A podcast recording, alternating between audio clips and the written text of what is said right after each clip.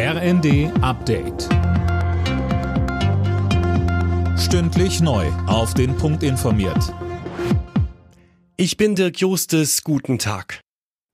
Bei einem Hubschrauberabsturz nahe Kiew ist der ukrainische Innenminister getötet worden. Insgesamt kamen laut Polizei mindestens 16 Menschen ums Leben, darunter auch sein Stellvertreter und ein weiterer hochrangiger Regierungsvertreter.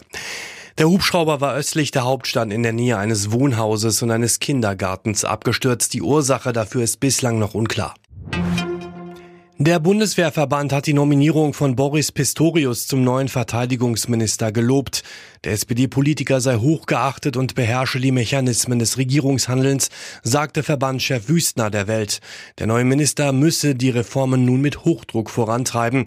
Ähnlich äußerte sich die SPD-Vorsitzende Saskia Esken im ZDF. Insbesondere kommt es da auf die bessere äh, Zusammenarbeit auch mit der Industrie an, sowohl die Ausstattung der Bundeswehr, denn auch da haben wir ja große Mängel, als auch eben die Unterstützung der Ukraine. Da brauchen wir äh, eine gut funktionierende äh, Zusammenarbeit auch mit der Rüstungsindustrie. Auch da hat es in der Vergangenheit gemangelt und da müssen wir besser werden. Bundeskanzler Scholz ist heute beim Weltwirtschaftsforum in Davos und Jana Klonikowski, der Ukraine-Krieg und die Lieferung von Kampfpanzern bleiben das größte Thema. Ja, es wird mit Spannung erwartet, ob und wenn ja, wie sich Scholz in Sachen Leopard 2 positioniert. Bisher ist er ja zurückhaltend und lässt sich da auch nicht beirren. Mehrere andere Länder, wie zum Beispiel Großbritannien, haben schon gesagt, dass sie Panzer liefern. Unter anderem Polens Präsident Duda forderte Deutschland nochmal auf, mehr militärische Hilfe für die Ukraine zu leisten.